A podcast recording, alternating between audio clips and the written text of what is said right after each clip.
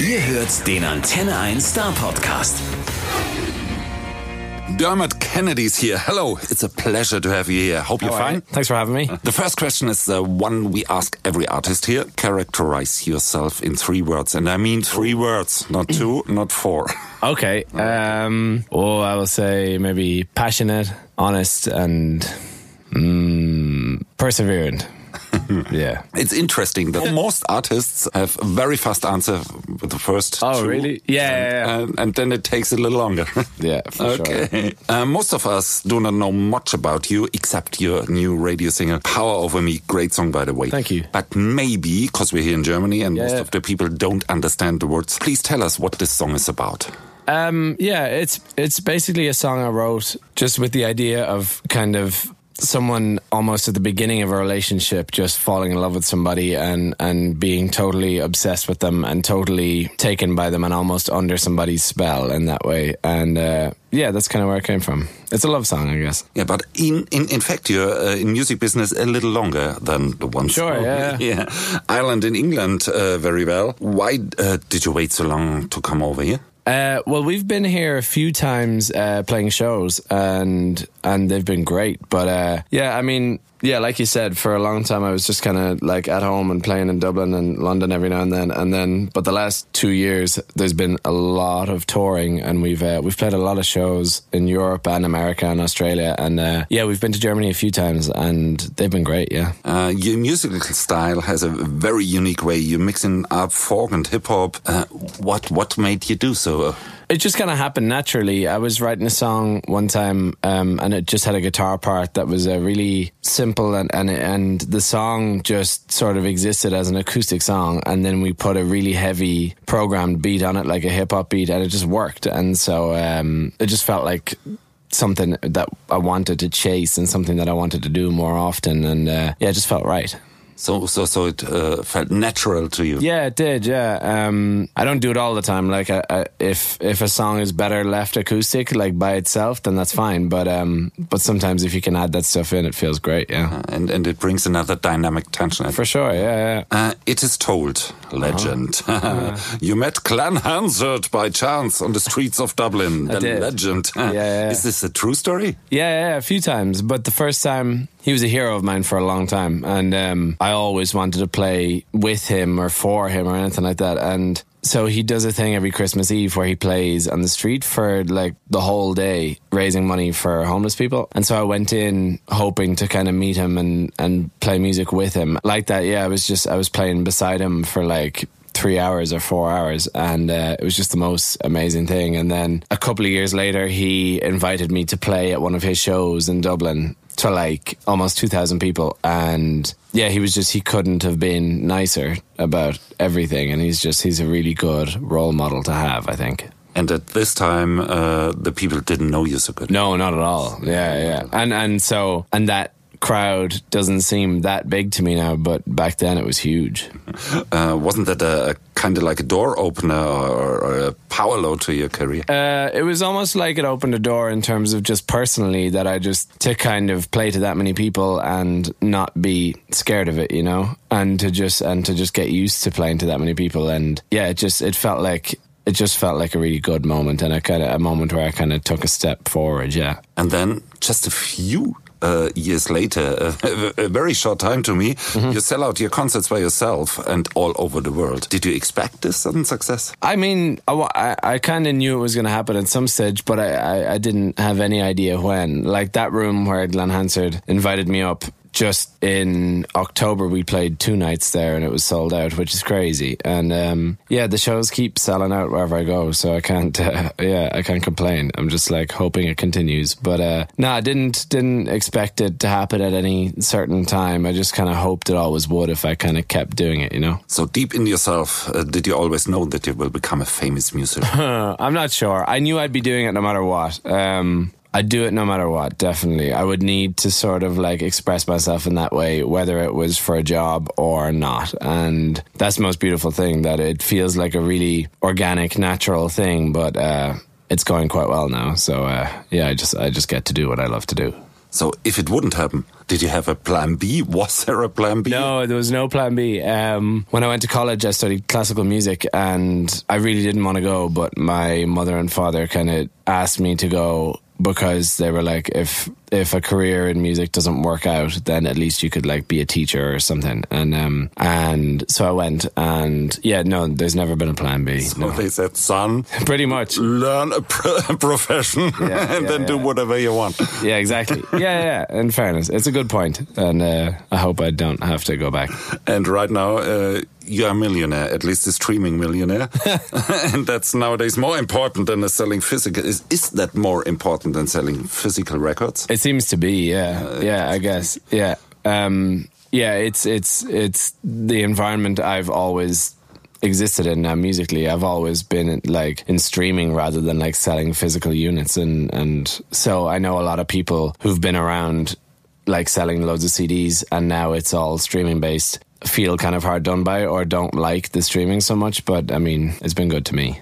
Yeah, and, and, and it's, isn't it a little strange? Because I bet when you were a, a young music fan, Uh-huh. you, you bought CDs. For sure, yeah. Never ever thought about streaming. And, Yeah, and, and now the business uh, kept head over heels. Yeah, it's crazy. It really is. I mean, who knows? It could even change completely again. But uh, but it's, it, it is interesting. Yeah. In the end, the people come up to see you live. Well, that's it. Is that why uh, you always produce so great videos to your songs? For example, uh, like "Young and Free," great video to me, or or "Power Over Me" is, is even a great one. Is is that the cause to bring more up up, up more ideas and more creativity to, to the videos? Yeah, I think um, I think what you try and do when you write a song, or at least what I try and do, is almost paint like paint a picture in someone's mind, and and certainly when I close my eyes while I'm playing, a certain story plays out, and certain memories in my mind that I kind of look back on and stuff, and so I kind of want things like that to happen for people who are listening as well, and people who come to the gigs, and. Uh, and so, yeah, I think videos are really, really important. I've been lucky so far. Multi- multimedia art. Yeah, for sure. It's just as important as the song, I think. What is the one you did that you like most? Well, it's funny because the one we did, we we've done like we did one for Young and Free, Moments Pass, and Power Over Me, and they're all like separate stories, and they all feel like their own thing, and they've all been really cinematic and beautiful. But recently, we did a video for a song called "For Island Fires and Family," and it's very, it's just on an island off the west coast of Ireland, and but it's really, really beautiful, and that's probably my favorite one yet. Yeah. And it was like smallest budget, like smallest amount of people are involved, but uh, but that's my favorite. Yeah, So, ladies and gentlemen, please join YouTube. yeah. Watch these videos; they are worth it. um, you will play a lot of concerts in the upcoming year. I've seen you, you're playing in America and, and in Great Britain, even in Paris. But I only found out play one, one, one single concert over here in know, Germany, in Cologne. What, what's happening? Will you uh, come over here? Will there be more? Oh, for sure. Yeah, we've even like in the past we've played like Munich, Hamburg, Berlin. We and we've done Wiesbaden as well last time, and it's definitely important to us. The thing is, I'm to go and make an album now in like the next couple of months, and then the tour after that is just like a kind of short tour, and then this autumn it'll be like much more. There'll be much more dates and much more places to hit. You know. Okay, we will drive to Cologne this time. Thank you. And you will come I'll over to. Stuttgart Yep. later. Yeah, yeah, yeah. Okay, deal. You have my word.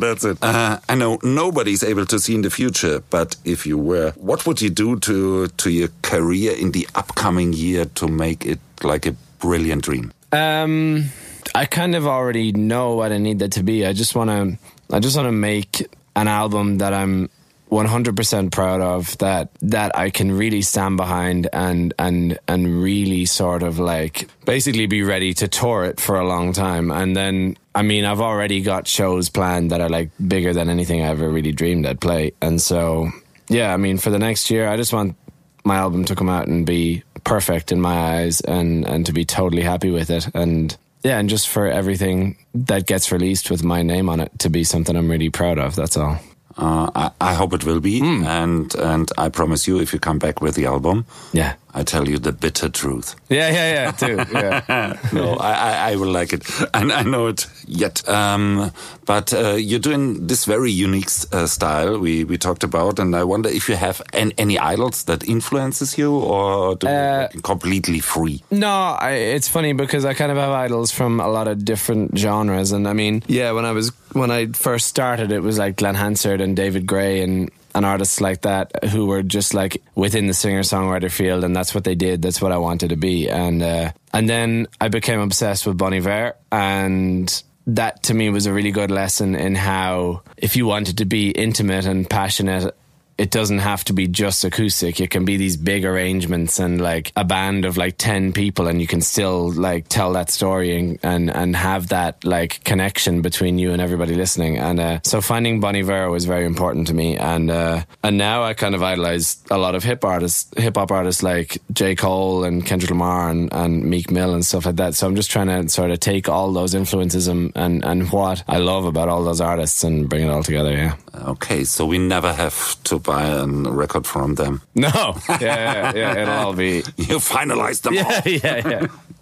If you when when you're writing songs, how do you get the inspiration? I, I heard a lot of things. Some people are, are sitting from nine to five at their tables and working Sure. on it. Some are getting the inspiration under the shower. I, I don't know. What is your way? Uh, yeah, I'm kind of somewhere in between, maybe. I definitely admire people who do the nine to five thing. I think it's amazing. I think it's really admirable that someone would like work away and keep working and working on like songwriting, even on bad days, that you just pick it up again tomorrow and try your best again. I think that's awesome. But uh, I do, at least in my experience, I do find that like moment that you've kind of been waiting for does just show up whenever it does and it's not really in your control. And so yeah for me it's more like you have random bursts of creativity as opposed to like constantly working and like just figuring it out that way. Yeah it's kind of it just shows up whenever. It could be anytime When you're walking around anything like Stuttgart. that yeah yeah yeah Please, uh, we want to know a little about uh, where you come from. And so Mm-hmm. this is the question. Uh, what is the first song you ever bought by your own money? That's a good one. The first one I ever bought was, uh, well, the first CD I ever bought was Glen Hansard's band, The Frames. I bought their live album set list, and it was it was from a show they played in Dublin. And uh, yeah, I was obsessed. I was hooked. I don't know how someone could be that good live. It was just crazy. If you could dream about to choose someone to a duet, mm-hmm. doesn't matter, alive, dead, who, who- whoever, who would it be? I'd like probably something like totally outside my comfort zone, like Kanye West or something like that. I'd love to like because I feel like Ben Howard and Mumford and Sons and, and these artists kind of do their own thing and it, and it's perfect the way they do it. And I don't really know what I'd be able to bring to that, you know. Whereas what Kanye West does or what Travis Scott does and stuff, I would love to be able to like bring what I've got to what they do. And I think it's a beautiful mix. Like the way Kanye West worked with Bon Iver on one of his albums, the way they clearly like worked so well together. I'd love to be in that environment. Yeah. Two ways of storytelling are coming together. Sure. Yeah. Yeah. Uh, a mind game question, at least. Uh, if you had a chance to talk to anyone alive or dead, who would it be and what would you talk about? I know it's hard, but everyone has to go through this. Ah, that's a tough one. Uh, oh, probably some like old Irish poet like W.B. Yeats or something like that. Yeah. Yeah. Just see what it's like. okay. Yeah. Or J.K. Rowling. I'd like to talk to her too. Yeah, but Sorry. to her, everyone wants to talk. yeah, yeah, yeah. How, how, how does it go on? What's what's happening to Harry? But but she's writing on something, yeah. Is she? She? Yeah, yeah. Oh, really? Yeah. Yeah, she she she she's making a complete new universe right now. Oh, no I heard about it. Yeah. Okay. Shit. Next. There's so much pressure for her to do incredible things. So I hope to hear something from you right right now. You will play us a song, and uh, we hope to see you soon in Nice one. Stuttgart. Yeah, yeah, yeah. And and then to get a record from you. Yes, and for for this time, this was very nice. Hope to see you. again. Thanks so much. Thank you. Der Star Podcast bei Antenne 1.